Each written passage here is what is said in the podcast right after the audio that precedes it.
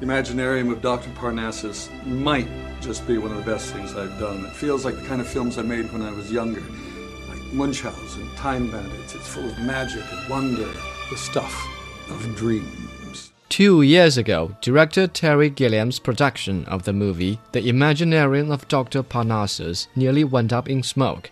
The filming was disrupted by the death of lead actor Heath Ledger until Johnny Depp, Colin Farrell, and Jude Law came to the rescue and took up the recasting of Ledger's role. But even this powerful lineup falls short of saving the film from becoming a difficult one for viewers. Reach for the clouds. Come on, achieve your potential. It can be. It will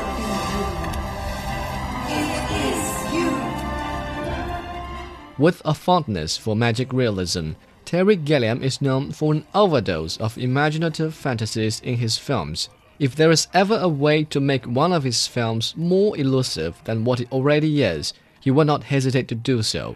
Some critics say the director is represented in this film by Dr. Parnassus, the magician who appeals to his audience by channeling their imagination. But I would add that you might also find a hint of Gilliam in the treacherous devil Nick, who laughs at and makes fun of the rigid and boring Dr. Parnassus. Many years ago, many centuries ago, in fact, uh, when I was, uh, believe it or not, a young monk, someone visited me in my sanctuary.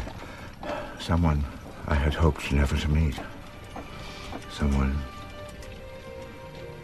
none of us should ever hope to meet. The Doctor, a duty bound monk that has survived millenniums, has no clue about how to attract his audience, while the devil could easily seduce the mortals. Talk about Gilliam's confidence in his skills. Another thing that spoils the film is the repeated reference to Heath Ledger. Can I ask you a question? Do you dream? Or should I say, can you put a price on your dreams? As the actor's final work, The Imaginarium of Dr. Parnassus is dedicated to him. You would think that Ledger's first appearance in the film as a hanging man pays enough tribute, but no, the director decides to hang him once again. A tolerant viewer may swallow this up, but to me, this looked like an attempt to profit on Ledger's death, and a failed one at that. The last straw that breaks a careful viewer's back has to do with Ledger's death. In his absence, three of his friends coming to fill his place. Johnny Depp, Colin Farrell, and Jude Law may be excellent actors in other films individually, but squeezed into one piece, they pose a challenge to the director. Unfortunately, Gilliam is not able to connect each of the segments played by different actors, so the film practically staggers to the end.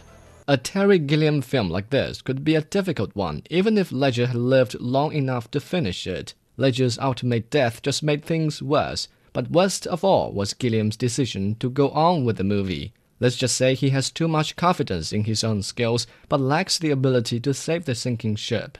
On a scale from 1 to 10, I give this one a 5.